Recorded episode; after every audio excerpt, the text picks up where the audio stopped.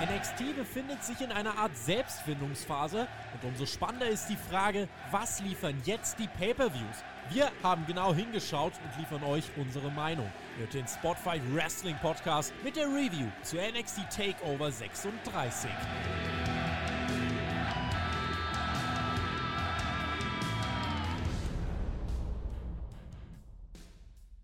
NXT Takeover 36 stand an. Und äh, ja, wie uns das Logo weiß machen wollte, dachte man vorher, dass es NXT Takeover 35 ist. Aber nein, es ist wirklich Takeover 36. Der WWE ist kein besserer Name eingefallen für dieses Event. Und äh, ja, äh, heute an meiner Seite ist nicht der Shaggy, aber ich habe mir in der Altersgruppe einen ja, recht gleichmäßigen Podcast-Partner heute ausgesucht. Der Herr Flöter ist an meiner Seite. Grüß dich. Einen wunderschönen, was auch immer. Eigentlich wollten wir das ja hier zu dritt machen, ja. Äh, per, schön, dass du da bist. Wenigstens äh, der Marcel, der ist ein verlorener Bruder, der ist uns im Livestream abhanden gekommen. Diesmal hat der Technikteufel bei ihm zugeschlagen, nachdem es zuletzt bei SmackDown bei mir passiert ist. Und da war der Per auch schon dabei. Ich weiß nicht, was da los ist. Also ich glaube, das hat mit dir zu tun, Per. Aber ist egal, dann machen wir das jetzt hier zu zweit. Wir haben den Event natürlich geschaut. Zweieinhalb Stunden, ja. Also drei Stunden war auf dem Netzwerk ungefähr angekündigt. Zweieinhalb Stunden ging es dann am Ende. Und ich muss sagen, so schon mal vorweg, ich habe ein sehr, sehr gutes Match gesehen, aber ich habe auch viel Leerlauf gesehen. Da werden wir jetzt gleich drüber sprechen, mein Lieber. Und äh, es gab aber natürlich die obligatorische Pre-Show. Ja? Die geht bei der NXT immer eine halbe Stunde. Eine halbe Stunde, wo man so mal naja, so ein bisschen wegschaut. Aber wir hatten zumindest ein Match. Was, äh, das, das war da Marcel oder da. Ich weiß nicht, ob er was dazu gesagt hat, weil das war eine relativ kurze Geschichte, mein Lieber. Ja, Trey Baxter gegen Rich Holland gab es in der Pre-Show, wurde auch vorher nicht angekündigt, kam also sehr überraschend.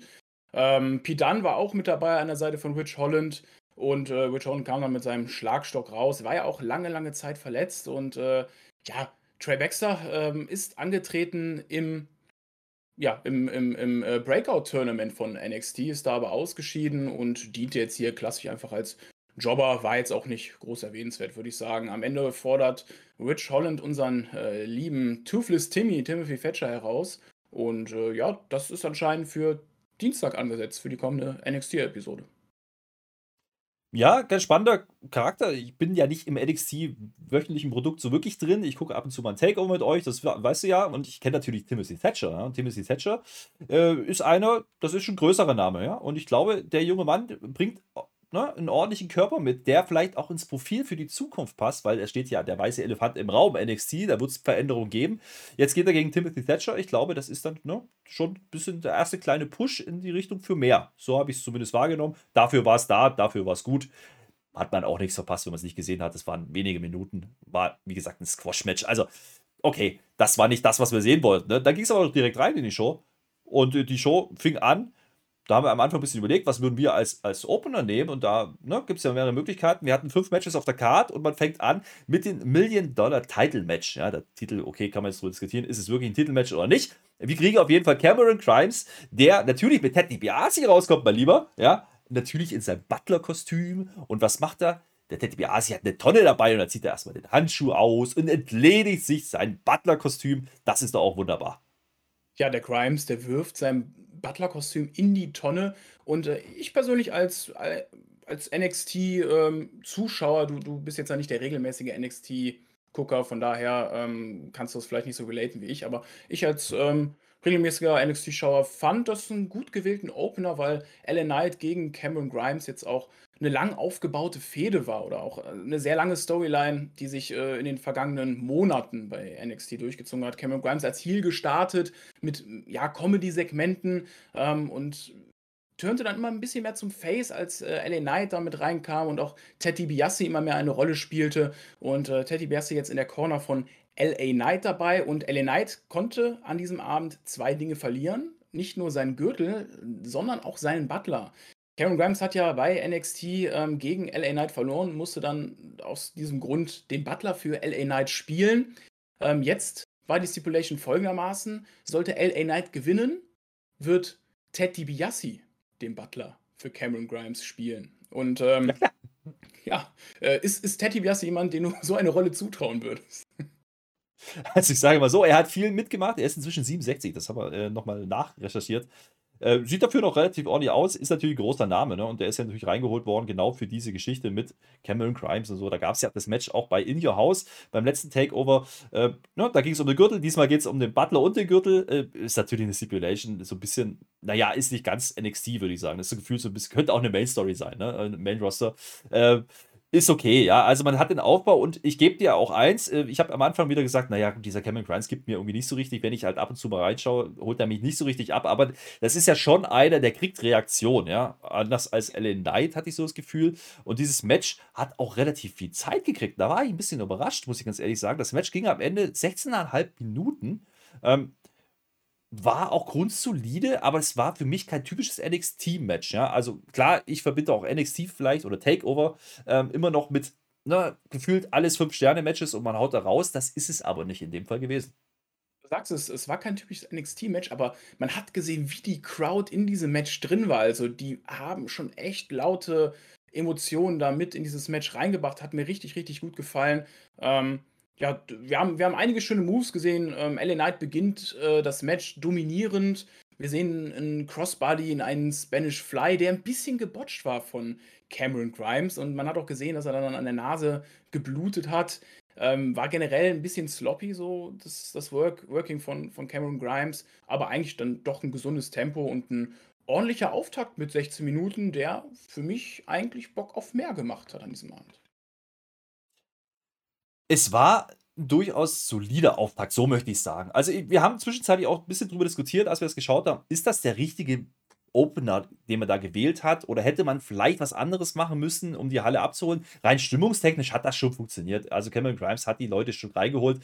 Du hast gesagt, da waren ein paar Unsauberheiten drin passiert, ist man aber nicht unbedingt gewohnt. Also ich habe zwischenzeitlich mal zu dir gesagt, naja, das könnte jetzt aber auch ein Match bei Raw sein und es hätte, wäre nicht aufgefallen, ja, also weder im positiven noch im negativen Sinne. Das meine ich jetzt gar nicht so abwerten, wie das vielleicht klingt, aber das war für mich kein wieder kein Takeover-Match. Das Leiter-Match hat mich auch eher enttäuscht. Ich weiß aber nicht richtig, was das liegt. Also, dieser Cameron Grimes ist auf irgendeine Art und Weise beliebt. So viel habe ich verstanden. Rein wrestlerisch hat es mich nicht abgeholt. Und dafür ging es mir dann einfach auch einen Tag zu lang. Ja, ich habe auch gerade schon gesagt in der, in der Introduction, ne, mein Lieber, zweieinhalb Stunden fünf Matches. Okay, ne, dann verstehe ich schon, warum man den beiden halt dann auch 16,5 Minuten gegeben hat. Andererseits hatte ich so ein bisschen das Gefühl zu dem Moment, okay, da kommt noch viel Größeres, da habe ich Bock drauf und das ist jetzt eher so, das hält mich gerade davon ab. So, äh, muss ich vielleicht nachher nochmal revidieren, das Ding. Ja, Ted DiBiase greift in dieses Match mit ein, ähm, leistet Vorarbeit für Cameron Grimes. Cameron Grimes äh, macht den Caveman Stomp, ist neuer Champ und kein Butler mehr. Auch Teddy Sie muss nicht den Butler für LA Knight spielen. Damit haben wir unseren ersten Feel-Good-Moment an diesem Abend, was ja beim, beim SummerSlam etwas untergegangen ist. Gab's auch. Ja, gab's, gab's auch, ja, aber die Umsetzung, da habt ihr ja auch ordentlich diskutiert gestern in der Review. Aber ja, ähm, für, aus meiner Sicht 16 hm. Minuten, grundsolide. Konnte man so machen. Ja. Äh, war für mich gut als Opener gewählt und ja. Da, da, da, vielleicht noch ein Punkt dazu, ne? weil ich gerade gesagt habe, das waren so ein paar Unsauberheiten drin. Ne? Der Stomp von Cameron Grimes, der war aber sowas von 1A. Also da hat er mal, ne, ich weiß nicht, wie das sonst aussieht bei ihm, aber der war astrein, also viel besser kann man ihn machen. Picture perfect. Gut, diese, dass man halt Teddy Biasi reinnimmt ins Match und dass er irgendwie noch einen Schlag macht und so, das ist halt irgendwie diese Story, ne? Das muss man halt dann machen, ist halt so ein bisschen Storytelling. Sein Alter ging es ja eigentlich sogar noch, was er da delivered hat. Das sah ganz ordentlich aus, ja, muss ich auch sagen. Also, wie gesagt, okayes Match, ja? Und das ist immer so eine Aussage, ist aber eher ein besseres Okay gewesen wie ein schlechteres. So möchte ich es mal stehen lassen an der Stelle. So sieht's aus. Anschließend gab es dann das Match zwischen Raquel, Raquel, immer schon das R. Raquel! Ach, das, das üben wir noch. Habe ich geübt. Nee, nee, das, das, müssen wir noch mal ein bisschen üben. Das, war noch nicht so gut. Raquel Gonzalez gegen Dakota Kai um die NXT Women's Championship. Und ja, das sind zwei Freundinnen, die äh, eine längere Vergangenheit haben. Äh, Raquel Gonzalez eigentlich ursprünglich als Sidekick von Dakota Kai gestartet, wie so, wie so ein bisschen eine Art Lakai, aber das hat sich in den äh, Monaten dann gewandelt. Denn äh, Rakota, äh, Rakota, Rakota Kai auf jeden Fall. Rakota! Raquel ja, Gonzalez rückte immer mehr ins Rampenlicht und äh, Dakota Kai wirkte dann eher wie so ein Lakai von Gonzalez. Ähm, bei NXT Takeover Stand and Deliver hat ähm, Raquel den Titel gewonnen und ähm, der Shaggy, der ja sonst mit mir immer hier in den NXT Reviews sitzt, der hat die sehr gefeiert vor ihrem Titelgewinn und hat gesagt, mhm. er gönnt ihr das und, und äh, es ist Zeit, dass sie Champion wird. Aber auch er war, wie ich, der Meinung, dass der ja, dass die Regentschaft von Raquel González nicht so spannend verlaufen ist, wie sie vielleicht hätte verlaufen Mhm. können. Es gab jetzt nicht die großartigen Gegner, dort Übergangsgegner. Dann hättest du Ember Moon, wo ich das letzte Mal eigentlich dachte, okay, das ist mal wieder ein ganz gutes Match. Und jetzt mit Dakota Kai dann die Fehde zu bringen, finde ich aus storytechnischer Sicht eigentlich sinnvoll, dass du hier wieder mal einen Split von zwei Freunden mit reinbringst. Ja, soweit ich die Story verstanden habe, auch durch die, die Teaser-Clips und ne, kannte natürlich die Card auch vorher. Ähm, das ist okay, das kann man so machen. Und ganz ehrlich, ähm, du hast angesprochen, der Run war nicht so bahnbrechend. Das liegt aber jetzt vielleicht gar nicht mal unbedingt äh, an, an denjenigen, der den, Titel dann hält oder an derjenigen in dem Fall. Das ist, glaube ich, einfach ein Problem generell gerade bei WWE, würde ich so sagen. Zumindest bei den Frauen möchte ich das behaupten. Und das hat sich hier ein bisschen durchgezogen. Deswegen ist die Story mit Dakota Kai ja durchaus okay. Ich hatte so ein bisschen das Gefühl, die Fans wissen nicht ganz so richtig, für wen die jetzt da gerade so, ne, sind sie jetzt für Dakota, sind sie dann doch eher für Raquel? Ich, Zahl ist auch nicht so das Oder ist irgendwie so- Face. Oh. ja, ja, das, das ist so ein bisschen, das ist so ein bisschen komisch gewesen vom Feeling her. Und da habe ich dann auch verstanden, warum das eben nicht der Opener war, ähm, weil eben genau das, wie es bei Cameron Grimes war, nicht rüberkam, dass da jetzt irgendwie die Halle wirklich äh, abgeholt war. Das lag dann aber auch so ein bisschen am Match, denn das Match war auch, also wir haben gerade gesagt, Cameron Grimes, da war bei uns aber heute, aber ganz ehrlich, das war in meinen Augen bei dem Match doch deutlicher zu spüren. Sagen wir es so, es wirkte sehr, sehr unrund. Da waren Sachen dabei, die ich nicht verstanden habe, warum man Ja. ne, das so macht. Also ich kann mich an, an so einen Slingshot erinnern, da landet man ja normalerweise irgendwie auf dem Brustbereich. In dem Fall geht es halt irgendwie Richtung Bauch und dann fällt sie oben drüber, die Dakota Guy. Das ist ein Beispiel gewesen, wo man auch mal kurz zusammenzuckt. Ich habe mal kurz zu dir gesagt, so, lass mal jetzt das Match irgendwie auch beenden, sonst verletzt sich noch einer. Das war so natürlich salopp gesagt. Äh, aber ganz ehrlich, abgeholt hat es mich nicht, weil das Match nicht gut war. Und ich habe vor allen Dingen auch zu dir gesagt, und das ist der Punkt, den ich nicht verstehe an dieser Geschichte. Ja, ich meine, dass Raquel González jetzt keine 5-Sterne-Matches wirkt, das ist ja nichts Neues, das weiß man. Dann lass sie doch gerade gegen kleinere Gegner bitte die Power-Moves machen. Und das Einzige, was man hier erzählt hat, okay, sie kriegt halt ihren Finisher am Anfang nicht durch, dieser One-Handed Chokeslam, Powerbomb, was auch immer das jetzt dann ist. Ähm, das habe sogar ich verstanden als Takeover-Schauer. Ja, das hat man versucht zu verkaufen, dass der Arm in Mitleidenschaft war. Ganz ehrlich, es hat bei mir nicht gezündet. Rob Holly, danke für die 5 Euro. Ähm, für ein versprochenes letztes Schalala. Das wird es geben am Ende. Da werde ich ja noch mal einiges dazu sagen. Äh, vielen Dank auf jeden Fall. Ja, du sagst, es war wirklich sehr unrund, unsauber, dieses Match. Ähm, Dakota Kai hat eigentlich zum Start ganz gut agiert. Ähm, aber Raquel schwanden auch die Kräfte. Ähm, sie hat sie ja einmal versucht hochzudrücken, hat das aber von ihrer Kraft her nicht so richtig geschafft. Dann hat es im Mittelteil Mhm. ein bisschen ab, ab, abgestunken. Und äh, dann gab es eine stärkere Phase für Raquel. Die ähm, One-Handed Powerbomb wurde in der Armbar gekontert.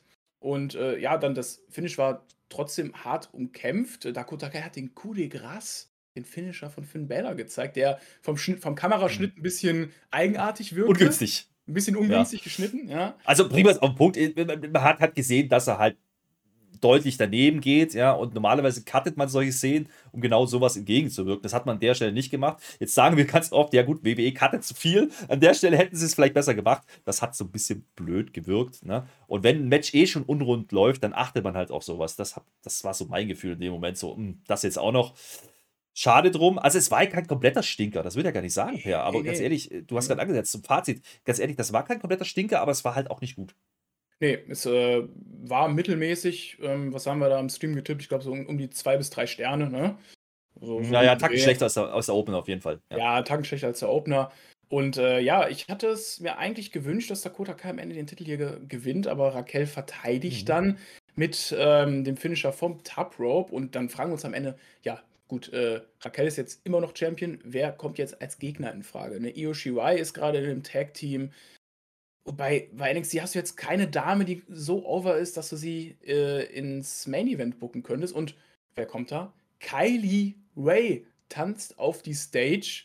Äh, die längst regierende oder am längsten regierende UK Champion ist. Äh, für uns beide, Herr Flöter, die jetzt die letzten zehn Wochen Mhm. regelmäßig NXT UK geguckt haben, wir wurden doch hier belohnt.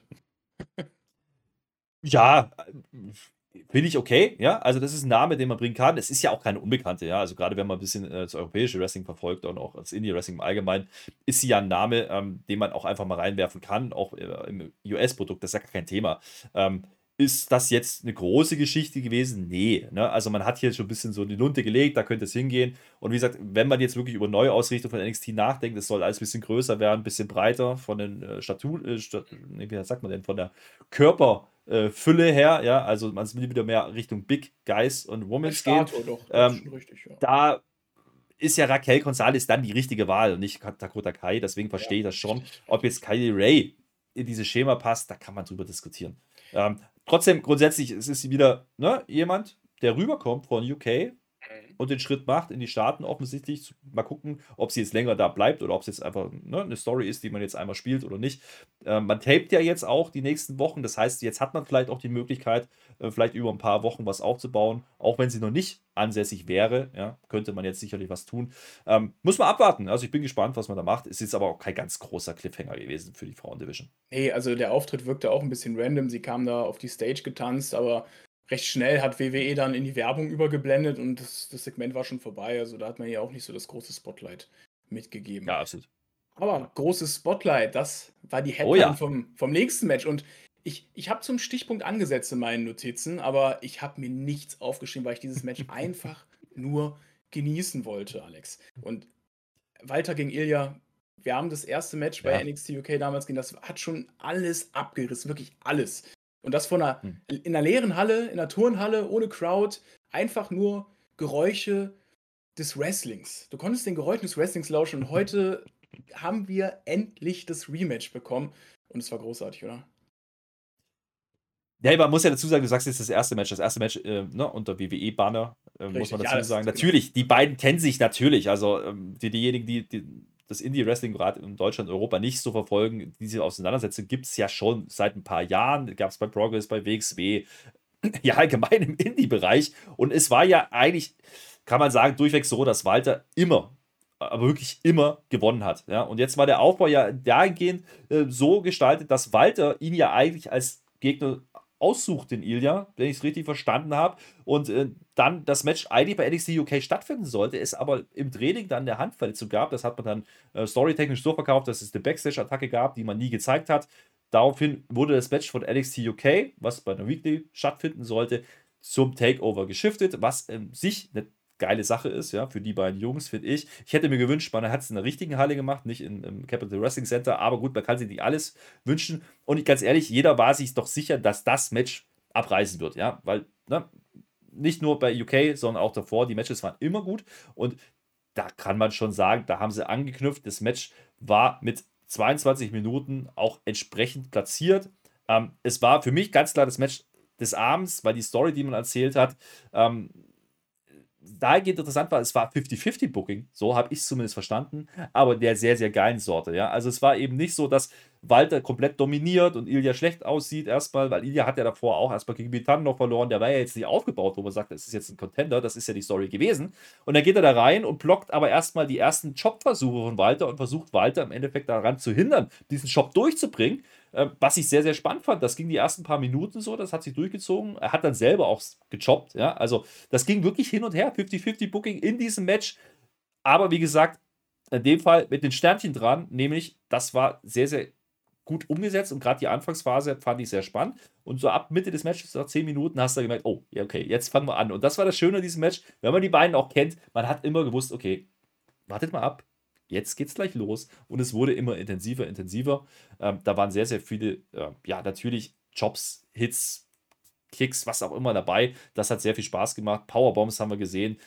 Wir haben Torpedo Moskau gesehen, relativ früh schon, noch nicht in der Endphase. Das reicht dann nur zum Three-Count. Also da hat Ilya war der Verzweiflung schon nah. Da hat man wirklich alles reingepackt und hat damit gespielt. Im Endeffekt, dass Ilja eigentlich keine Chance hat oder eigentlich jeder erwartet, dass er es nicht hat. Ähm, das hat mir sehr gut gefallen, aber trotzdem wurde Walter eben nicht als überdominant dargestellt. Äh, bevor ich jetzt zu viel rede und den Deckel schon wieder drauf mache, lasse ich dich jetzt auch mal zu Wort kommen an, an der Stelle. Also ich war begeistert, das kann ich jetzt schon mal sagen. Äh, über den Rest reden wir gleich noch. Wir waren beide begeistert, das haben, glaube ich, auch die Zuschauer bei uns im Livestream gesehen. Ich fand es auch sehr schön, dass dieses Match ähm, sich von der Struktur her von dem ersten Match bei WWE abgehoben hat. Ähm, das, das erste UK-Match war ja deutlich technischer geprägt, ähm, mit viel Bodenkampf und noch mehr Schlägen. Das, das hat sich jetzt hier ein bisschen abgehoben. Das fand ich sehr schön, dass wir nicht einfach nur so einen Recap vom letzten Match bekommen haben. Und was man auch einfach bei dieser Konstellation gesehen hat, wie du die Leute mit Pro Wrestling abholen kannst. Also Ilya kam am Anfang raus mit seiner Entrance-Musik. Da hat er jetzt keinen so großen Pop gezogen, kann man einfach mal sagen. Also es war, gab ein paar Jubel, aber war jetzt nicht äh, übermäßig viel. Und äh, bei Walter genauso. Ähm, die Walter-Chants hielten sich eigentlich auch in Grenzen. Aber über das Match, die Crowd war so drin. Die haben einfach die Crowd so heftig abgeholt. Bronson Reed hat übrigens auch einen Tweet abgesetzt, den er gesagt hat: Seht ihr das? Seht ihr das nicht? Die Leute wollen Pro-Wrestling. Ne? Auch mal nochmal ein Sinnbild für das, was jetzt bei NXT mhm. anscheinend ansteht, die Veränderung. Ähm, das, das war einfach Zucker. Das war Zucker, dieses Match, hat richtig, richtig Spaß gemacht. Ich möchte eigentlich auch gar nicht darüber diskutieren, welches Match jetzt besser war, ob es das erste oder das zweite war, weil ich ja. glaube, ja, man kann sagen, beide standen jetzt für sich selber, beide, beide, mhm. äh, beide Matches und dass Walter am Ende da so schnell austappt, das kam dann doch überraschend für mich. Ja, und ich glaube, ich glaube, dass das Finish da auch ein bisschen anders geplant war. Also wie gesagt, es gab ein Torpedo Moskau, es gab die Bauerpump von Walter mit Nearforce auf beiden Seiten. Also wie gesagt, es war komplett ausgeglichenes Match. Man hatte immer das Gefühl, dass Ilya jederzeit auch zurückkommen kann und das passierte auch immer wieder. Also das war äh, schon interessant. Es wurde natürlich immer intensiver. Da, da waren Lariats dabei, da hast du gedacht, okay, jetzt hat er wirklich den Kopf runtergehauen. Äh, also äh, Knee-Strikes ähm, habe ich gesehen, äh, da habe ich gezuckt. Also klar, äh, für mich als jemand, der das deutsche und europäische Wrestling halt lange verfolgt, ja, ist das natürlich ein Match, wo, das schnallt sich mit der Zunge, weil ich weiß, die beiden können das und ich sehe die beiden vor allen Dingen da das machen, was sie schon immer getan haben, nämlich abliefern. Und das hat es natürlich für mich nochmal besonders gemacht. Wir haben ja nicht ohne Grund die beiden hier auch aufgehangen, weil das war das Match für uns, ja, das sind unsere Jungs. Deswegen ist der Titel so, wie er ist und die haben Gott sei Dank delivered und das gönne ich den beiden auf der großen Bühne, auf der großen Stage. Das am Ende Ilja, ne? Das Finish mit Walter nicht ganz hingebracht hat, wie es vielleicht geplant war, muss man kurz beschreiben. Ähm, Ilja war Huckepack ne, äh, auf Walter hinten drauf. Walter geht aufs Seil, ließ sich dann nach hinten fallen und dann sollte er wahrscheinlich, gehe ich von aus, in diesem Chokehold äh, bleiben und dann wäre das vielleicht die Einladung gewesen zum Finish. Das klappt nicht ganz, ja. Am Ende war es dann so, dass man es nochmal neu ansetzt, der Chokehold und dann tappt Walter relativ schnell, wie gesagt 22 Minuten, aber ganz ehrlich, da kann ich drüber wegsehen. Wenn das das einzige Problem war in diesem Match, dann haben sie viel gemacht und ich möchte trotzdem einordnen, ich habe das erste Match einen Tacken stärker gefunden, heißt aber nicht, dass das jetzt schlechter war. weißt du, wie ich meine? Ja, ähm, ja, um genau. das bisschen äh, das waren unterschiedliche Matches und äh, die haben das gemacht, was sie versprochen haben. Äh, oder, naja, die uns versprochen haben persönlich, aber was jeder erwartet hat. Sie haben geliefert. So. Und das war für mich, und das kann ich jetzt schon sagen, mit Abstand das Match des Abends. Und beste da kommen ja noch sportliche Leistung des Wochenendes. Die beste sportliche Leistung. Und auch da vielleicht noch ein Wort dazu: Imperium, ja, die beiden anderen, Marcel Patel und Fabian Eichner, wurden nur Backstage gesehen in der ersten Einblendung, bevor das Match anfing, haben nicht eingegriffen. Also, das hat man Gott sei Dank auch nicht gemacht bei NXT. Aber gut, ähm, dass man sie wenigstens noch mal kurz zusammen gezeigt so. hat, dass es nicht irrelevant ist, Correct. dass Walter jetzt äh, bei NXT ist und äh, ja. Imperium da auch umschürt. Das kurz zusammen gezeigt, ja. aber Walter hat dann alleine das Match gewirkt. Das finde ich auch gut, weil Eingriffe hätten dem Match auch, glaube ich, nur geschadet. Ja.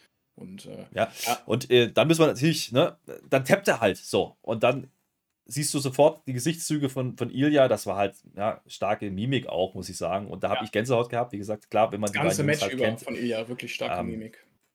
Ja, da, da habe ich wirklich Gänsehaut gehabt. Ich gönn's Ilja und ich glaube auch, wenn Walter an irgendjemand diesen Titel verlieren durfte nach 869 Tagen, dann muss es Ilja gewesen sein, ja, und das hat man heute gemacht mit diesem Aufbau, dass ihr ja eben nicht gerade top-notch aufgebaut war, ja, in dann diesen Moment zu geben, ja, damit macht man neue Stars. Es gab kurz, kurz drauf nochmal zwischendrin eine Promo dann, ich glaube nach dem Match, dem nächsten Match, wo Ilya im Endeffekt da sitzt, die Brust zerchoppt, blaue Flecken überall, der Cut über dem Auge ist wieder ein Stück weit aufgegangen und dann sitzt er einfach da mit seinem Titel und sagt, der Ringgeneral, der ist jetzt Geschichte, der Zar hat jetzt übernommen sinngemäß, das fand ich toll. Das waren äh, große Momente für mich als deutscher Wrestling-Fan, aber auch generell als jemand, der die beiden halt sehr, sehr schätzt. Ähm, und wir haben wieder mal gesehen, mit solchen Jungs brauchen wir uns nicht verstecken hinter den Amerikanern, den Japanern oder sonst jemand.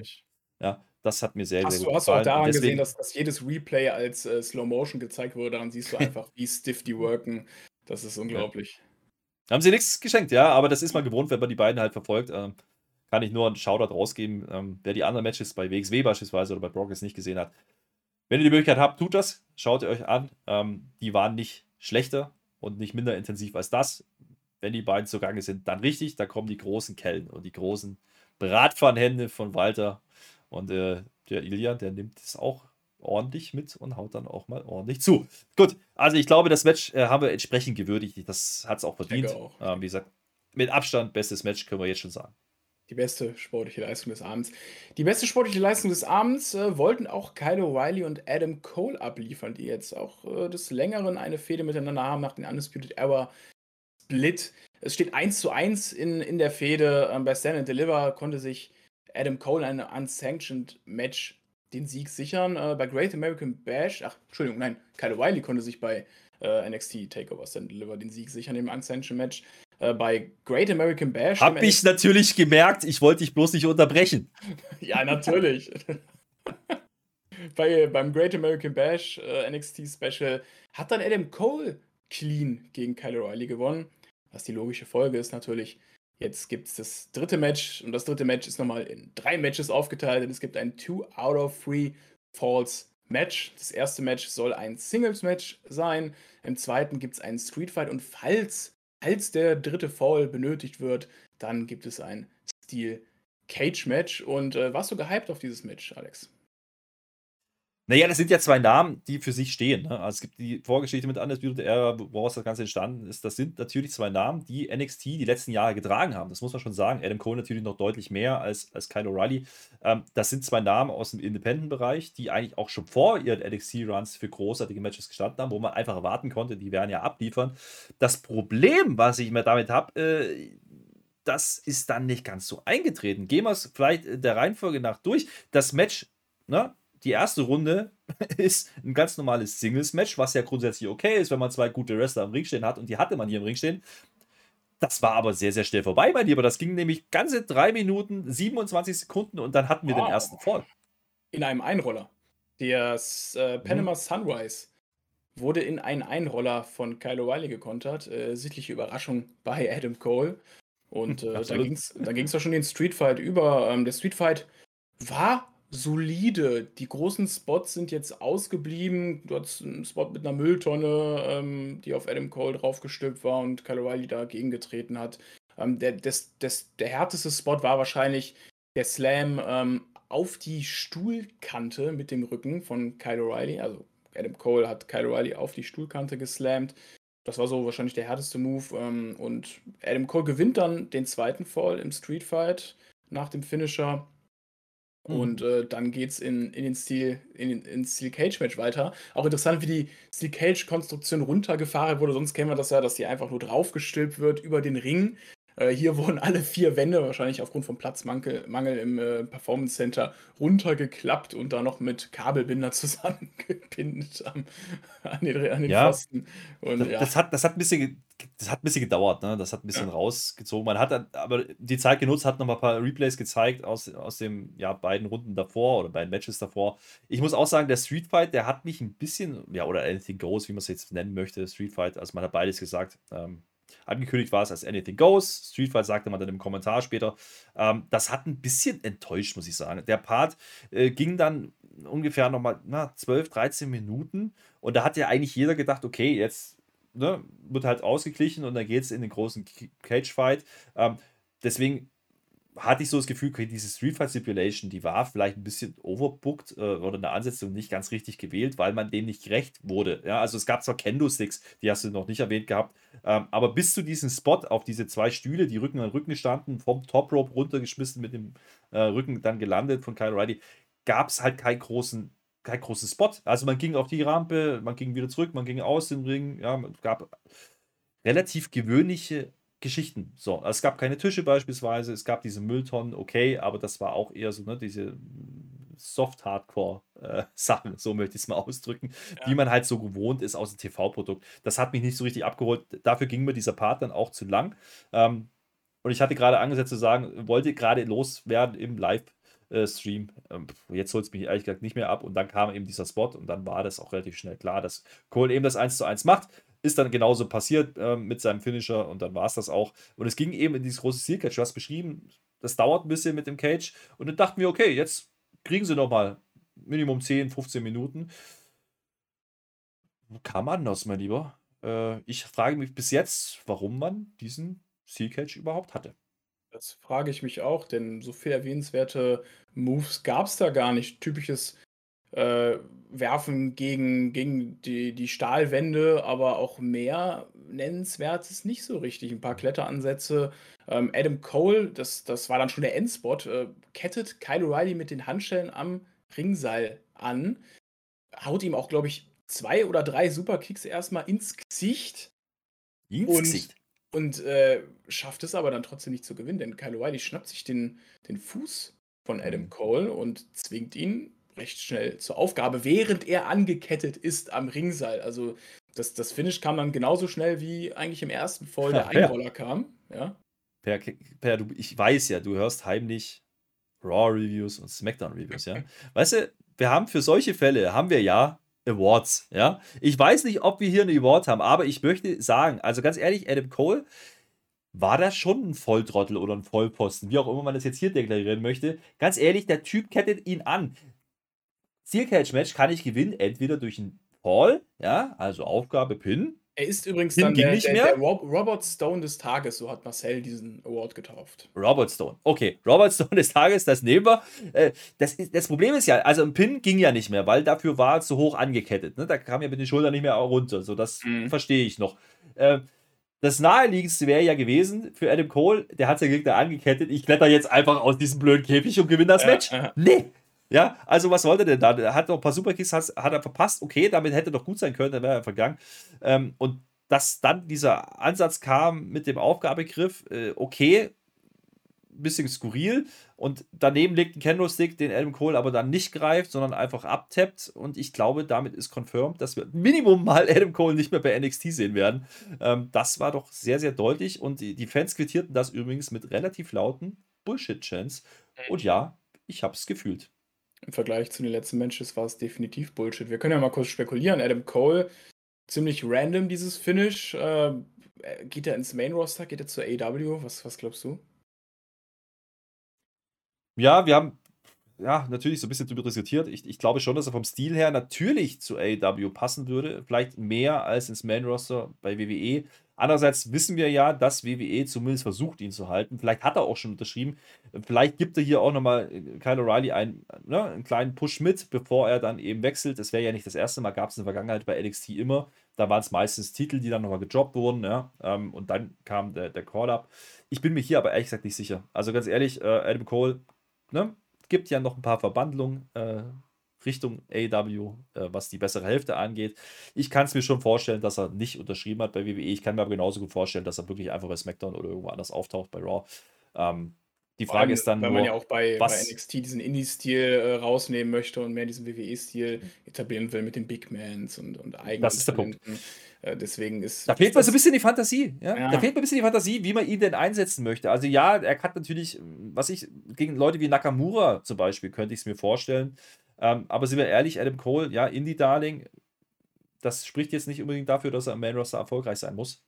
Da bin ich gespannt. Ähm, und die Frage ist am Ende des Tages, ist er dann das Geld auch wert? Und wenn ja, wie lange? So, also, wenn man ihm jetzt guten Vertrag angeboten hat. Er hat es jahrelang ausgeschlagen, war zufrieden mit seinem NXT-Status. Warum sollte er es jetzt tun? Ja, des Geldes wegen, okay, aber ich bin gespannt. Also, ich kann es. Reines Bauchgefühl, ich glaube, er ist, er ist weg. Ja, Ja, der Vertrag ja, läuft auf und er wird woanders auftauchen. Das könnte gut sein. Ähm, für Kyle O'Reilly wird es. Ja? Ja. Sorry. Nee, sag, Ja, ja, äh, mach. sag gern. okay, okay. Ja, nee. Kyle Riley ist ein guter Punkt. Was machen wir mit Kyle Riley jetzt? Ja, Kyle O'Reilly könnte mit dem Rückenwind und dem Sieg natürlich jetzt wieder Richtung Main Event gehen, also Richtung äh, NXT-Title. Das wäre für ihn eine Möglichkeit. Aber ja, du hast doch mit der Undisputed Era so viel schon erzählt bei NXT und das ist das gleiche auch wie mit Tommaso Ciampa, der auch schon ewig da ist, mit dem Johnny Gargano. Irgendwann ist es halt auch einfach mal auserzählt bei NXT. Ja, absolut. Und äh, da muss ein bis- bisschen frischer Wind rein. Das verstehe ich dann sogar, wenn man da ne, Veränderungen vornimmt in, in Zukunft. Müssen wir abwarten, wie die dann wirklich ausfallen. Das können wir noch nicht beurteilen. Aber Kyle O'Reilly sehe ich nicht unbedingt als denjenigen, der die Brand dann in Zukunft tragen wird. Ähm, Nee, das, das muss ich auch ganz ehrlich sagen. Und äh, bei Adam Cole hätte ich das aber genauso wenig gesehen. Also ich glaube, nur damit ist jetzt auf jeden Fall mal klar, dass Cole bei NXT raus ist. Was auch immer das dann heißt am Ende. Bringen wir es vielleicht noch auf den Punkt. Das Match hat enttäuscht, muss man so sagen. Gerade der letzte Part und auch das Street Fight Part war nicht der ganz große Bringer. Also ganz ehrlich, wenn die beiden, ne, mit Ach und Krach vielleicht, mit viel Augen zudrücken, irgendwie was Richtung drei Sterne zusammengebracht haben da, äh, dann ist das eigentlich schon Aussage genug, weil ganz ehrlich, das sind zwei, die eigentlich deutlich mehr liefern müssten.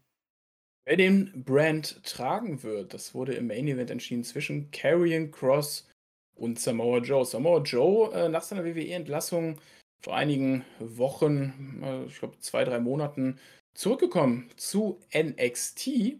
Erstmal als ähm, ja, rechte Hand von William Regal. Ähm, der hatte die Brand nicht mehr unter Kontrolle. Zu viel Chaos, auch äh, bezogen auf die Fehde zwischen Kyle O'Reilly und Adam Cole. Er hatte einfach keine Kontrolle mehr über sein Roster und das sollte eigentlich Samoa Joe ähm, alles regeln. Äh, der hat sich dann aber immer mit Karen Cross angelegt und so hat die Fehde sich dann aufgebauscht und führte dann jetzt auch zu diesem Titelmatch. Karen Cross, ein Charakter, der mir noch nie viel gegeben hat. Ähm, der meiner Meinung nach immer nur von Scarlett profitiert hat, die übrigens seit mehreren Wochen nicht mehr zu sehen ist. Ähm, außerdem hat Kevin Cross äh, sein Booking in den letzten Wochen nicht gestimmt. Er hat parallel im Main Roster bei Raw noch ge gerasselt, hat er in seinem ersten Match gegen Jeff Hardy verloren. Und auch die anderen Matches waren jetzt nicht so, dass das die Zuschauer da abgeholt hat. Von daher, ich bin da nicht so ein Fan von, wenn du parallel zwei verschiedene Storylines fährst, weil äh, am Ende schaden die sich nur und das hat auch Kevin Cross hier geschadet, hat ihn noch für mich noch uninteressanter gemacht, als er eigentlich eh schon ist. Und für mich war eigentlich schon im Vornherein mhm. klar, dass Samoa Joe das hier gewinnt. Und das Match hat mich ehrlich gesagt gar nicht abgeholt, Alex. Ja, bevor ich dazu was sage, vielleicht kurz zu Kerry Cross noch. Ne? Also ich, ich verstehe natürlich oder ich sehe es komplett genauso, was du gerade gesagt hast. Ja, also Karen Cross, der Run hat mich in keinster Weise berührt. Ja, und warum erwähne ich das? Weil man eigentlich alles dafür getan hat. Also, wenn wir es gerade mal zurückdenken, in ihr Haus, ne, da gab es diese, diesen Showcase-Match für ihn. Ja, also, wo er im Endeffekt vier Gegner gleichzeitig besiegt, wo, ja. wo man ihm jeden Spot gegeben hat, wo man alles dafür getan hat, dass er glänzen konnte. Und es hat im Endeffekt nicht dazu geholfen, dass er jetzt besseres Standing gehabt hat. Äh, klar, er hatte ein bisschen Pech mit der Verletzung. Er hatte den Titel gewonnen, musste ihn dann abgeben, kam dann zurück. Äh, deutlich später hat jetzt nochmal einen Run bekommen. Ich verstehe, warum man das getan hat. Ja, ähm, ich glaube aber, man hätte diesen Run durchaus anders gestalten müssen oder vielleicht sollen und vielleicht auch abbrechen müssen. Denn er hat als Charakter für mich in NXT nie funktioniert, da bin ich bei dir. Ähm, und das ist ein bisschen schade. Und wenn man jetzt dann halt Geschichte dieser Verkickung mit, mit Raw, wo man anscheinend ja die Story erzählen möchte, dass Scarlett eben noch nicht da ist und wenn sie dann kommt, dann wird er erfolgreich werden, weiß ich nicht, müssen wir abwarten. Wenn man das jetzt noch überträgt in den NXT Takeover Main Event, indem man eben Scarlett nicht mit rausschickt, dann wird es eben Tacken schwierig. Und dann hast du mit Samoa Joe einen Gegner, ja, Indie Darling, lange Zeit nicht im Ring, letztes Match irgendwann 2020 bestritten, war zwischenzeitlich entlassen, ja, kam dann wieder, wurde wieder zurückgeholt, um jetzt der große Retter zu sein. Das ist eine Konstellation, das wird einem Main Event und der Titel ehrlich gesagt nicht so ganz gerecht. Und so plätschert es dann dahin. Das Match mit zwölf Minuten für ein großes Titelmatch großes Comeback von Samoa Joe. Das hat ganz ehrlich noch mehr enttäuscht als das Match davor. Und ähm, das hat mich auch überrascht. Also ich habe auch gedacht, dass Samoa Joe mehr liefert. Also Karen Cross haben wir, glaube ich, ganz gut beleuchtet, ne, wo das, die Probleme und Wehwehchen liegen. Das ist ein random Dude, ja, den man austauschen kann. Und wenn man ihn Skala wegnimmt, wird es nicht besser bei Samoa Joe habe ich eigentlich gehofft, dass man noch ein bisschen mehr zeigen kann. Oder, ne? Er hatte aber auch so ein bisschen den Eindruck vermittelt, dass er auch nicht mehr der Jüngste ist, muss ich ganz ehrlich sagen. Also ich habe da ein bisschen Ringrost vielleicht gesehen. Vielleicht ne, auch die Chemie zwischen den beiden nicht so ganz gestimmt, muss man auch sagen. Ist auch im Bereich des Möglichen. Hat mir nicht, hat mir nicht gefallen. Ich muss ganz ehrlich sagen, hat mir überhaupt nicht gefallen, hat mich null abgeholt. Ähm, und wo ich beim Match davor vielleicht noch sagen kann, okay, die hatten halt das Problem, dass mit Walter Ilja gerade ein sehr, sehr gutes Match davor lief. Hatten die ja eigentlich alle Möglichkeiten im Main Event nochmal eine Latte draufzulegen, weil Adam ja. Cole gegen O'Reilly eben nicht so wahnsinnig gut war. Das ist in keinster Weise passiert. Im Gegenteil, es wurde eher schlechter und das, ähm, ja, hatte dann wenig NXT Takeover-Charakter am Ende des Tages. Der Titel wechselt, okay, damit ist die Karrion Cross-Geschichte erledigt. Endlich. Jetzt kann er schön bei Raw weiter gegen Hardy gehen. Wir haben zwischenzeitlich noch überlegt, kommt vielleicht noch einer, könnte man vielleicht, ne, je nachdem wer jetzt gewinnt, bei Joe jetzt jemanden rausschicken. Wir sind dann aber auch ganz schnell zu dem Punkt gekommen, so ganz einfach ist es nicht mit den Namen, ja, äh, wer denn da jetzt kommen kann als nächster. O'Reilly, ja, wahrscheinlich äh, ist das einer, der da reingehen könnte. Ansonsten wird es darum gehen, neue Namen aufzubauen und das wird nicht kurzfristig passieren können. Bin ich sehr gespannt, wo die Reise hingeht bei NXT mit Samoa Joe. Hat man jetzt wieder einen großen, breiten Mann an der Spitze der Brand. Indie Darling, eigentlich sehr beliebt. Jetzt muss er aber auch wieder liefern und da bin ich sehr gespannt, ob er das tun wird in Zukunft. Uns hat das Match nicht so gut gefallen. Der Crowd schien das Match auch nicht so, äh, so gut gefallen zu haben. Es wirkte sehr behäbig und ähm, Cross wirkte noch farbloser als sonst. Auch, wie du schon gesagt hast, auch Joe war nicht auf seinem sportlichen Höhepunkt an diesem Abend. Die, die Chemie hat nicht so richtig gestimmt. Ähm, was man aber sagen kann am Ende, beim Finish, der Muscle, Muscle Buster von Samoa Joe ist back. Äh, meines Wissens war der eigentlich mal eine lange Zeit gebannt gewesen, soweit ich weiß, weil mhm. er den einen oder anderen ja mal verletzt hat damit. Der ist zurück, der Finisher.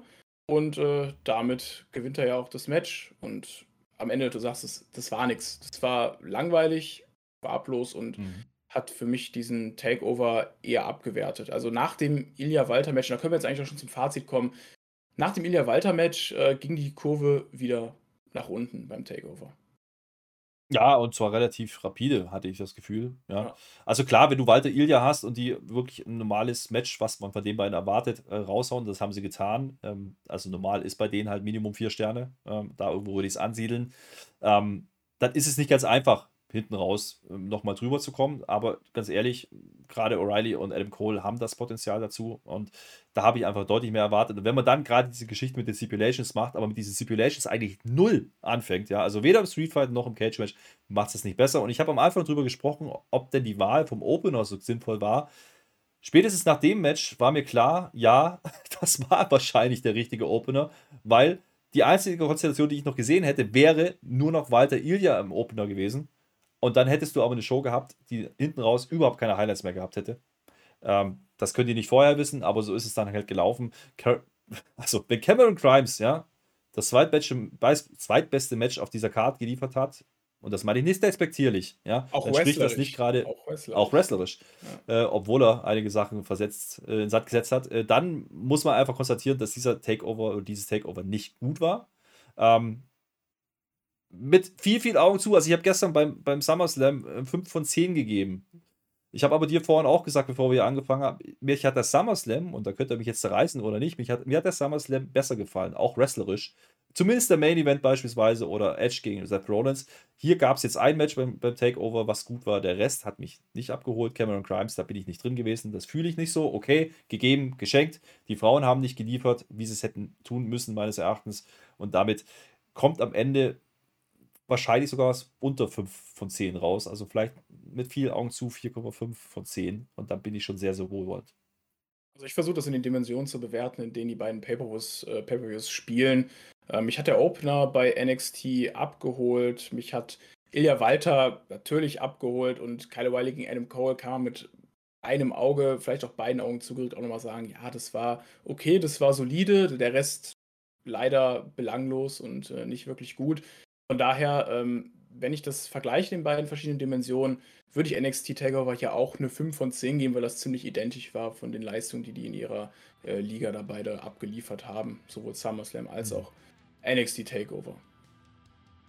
Ja, ich glaube, das trifft es ganz gut. Und wie gesagt, ähm, es war nicht das Takeover, was wir nochmal schauen müssen. Ähm, das Takeover war genauso toll wie der Name, nämlich 36, relativ random. Ja. Wie gesagt, wenn ihr diesen Event nicht gesehen habt und ihr habt vor, das zu schauen, schaut euch das Walter Ilya Match an. Das hat Spaß gemacht. Da habe ich Gänsehaut gehabt. Äh, ich glaube, da waren wir alle drin. Du hast gesagt, du hattest keine Zeit da, äh, wirklich was aufzuschrei aufzuschreiben oder du hast gar nicht daran gedacht, weil du ne, auf das Match geschaut hast. Und das, äh, ja. das ist doch was, was wir wollen als Wrestling-Fans. Das ist das, was wir wollen. Bronson Reed hat es geschrieben. Das ja. ist Pro Wrestling am Ende des Tages.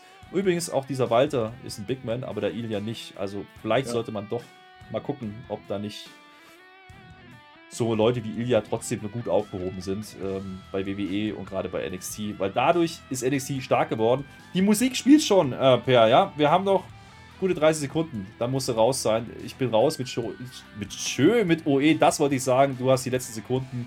Und äh, wir hören uns spätestens bei Raw wieder. Bis dahin. Es hat mir Spaß gemacht, mit dir, Alex, äh, darüber zu sprechen. Die WWE NXT Reviews werden erstmal nicht wiederkommen hier ähm, bei Spotfight. Äh, wir werden allen, jeden Monat ein Recap machen, aber äh, mehr dazu werden wir euch noch, werden wir euch noch äh, mitteilen. Danke, ich bin raus. Ciao. Was noch 5 Sekunden? Ich habe noch 5 Sekunden. mit OE. KW, genug Wrestling. für Rob Polly.